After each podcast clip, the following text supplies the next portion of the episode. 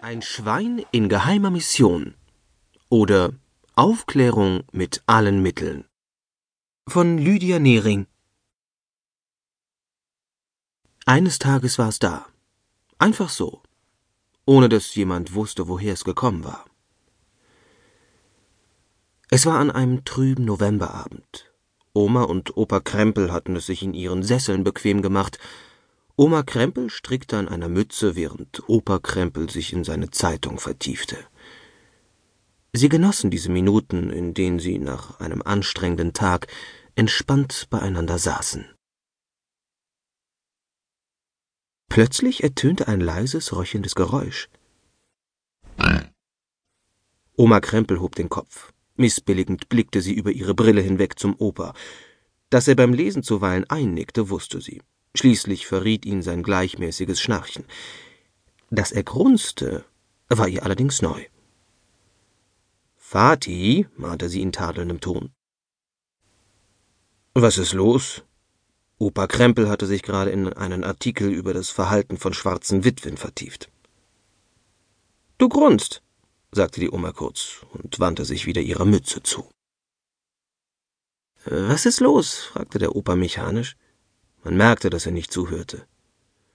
Du grunzt, wiederholte Oma Krempel. Der Opa antwortete nicht.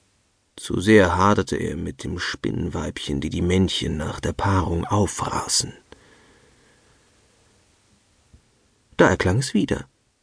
Ein deutliches, leicht röchelndes Grunzen. Opa Krempel ließ seine Zeitung sinken. Nun sei doch nicht gleich böse, Mutti. Ich höre dir ja schon zu. Er begann zu schmunzeln. Im ersten Moment dachte ich wirklich, du grunzt aus lauter Ärger. Ein Lachen gluckste in seinem Bauch.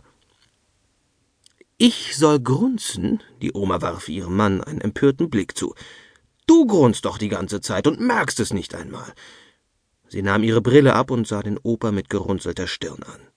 Bald blökst du noch wie ein Schaf oder meckerst wie eine Ziege und meinst dann, ich wäre es gewesen. Opa Krempel setzte sich ärgerlich in seinem Sessel auf. Doch, noch ehe er zu einer Antwort ausholen konnte, ertönte es abermals. Ein durchdringendes Grunzen, laut und deutlich. Oma und Opa Krempel sahen sich erstaunt an. Das Geräusch kam von der Tür, von der Wohnungstür. Nun schlug auch noch etwas dumpf gegen das Holz, als würde jemand seinen Körper dagegen werfen. Langsam standen die Krempels auf und gingen in den Korridor. Ängstlich hielt sich die Oma am Arm ihres Mannes fest. Was konnte das sein? Eigentlich glaubte sie weder an Hexen noch an Gespenster, doch die Töne waren zu fremd. Nur ein bösartiges Ungeheuer oder der Teufel höchstpersönlich würden auf diese Weise Einlass begehren. Nicht öffnen, flüsterte Oma Krempel. Sie versuchte, den Opa auf halbem Wege festzuhalten. Ach was, brummte Opa Krempel und befreite sich aus ihrem Griff.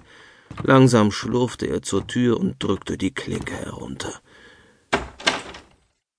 Ein kühler Luftzug strömte in das Haus. Na sowas. Opa Krempel hörte sich eher verwundert als erschrocken an.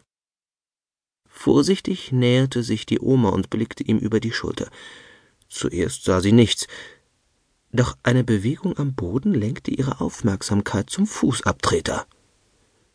Jesus Maria. Eine Kuh. Eine Mini-Kuh, rief Oma Krempel verblüfft. Der Opa hob missbilligend die rechte Augenbraue. Das ist doch keine Kuh, das ist ein Tigerschwein, erklärte er seiner Frau. Ein Baldinger Tigerschwein, um genau zu sein. Ein Tiger? Was, ein Tiger? kreischte die Oma. Leider hörte sie zuweilen etwas schwer. Jesus Maria und Josef, ein Tiger! Oma Krempel wurde blass und begann zu wanken. Aber Mutti, das ist ein Schwein, sieh doch hin. Der Opa legte den Arm um ihre Schulter, um sie zu stützen.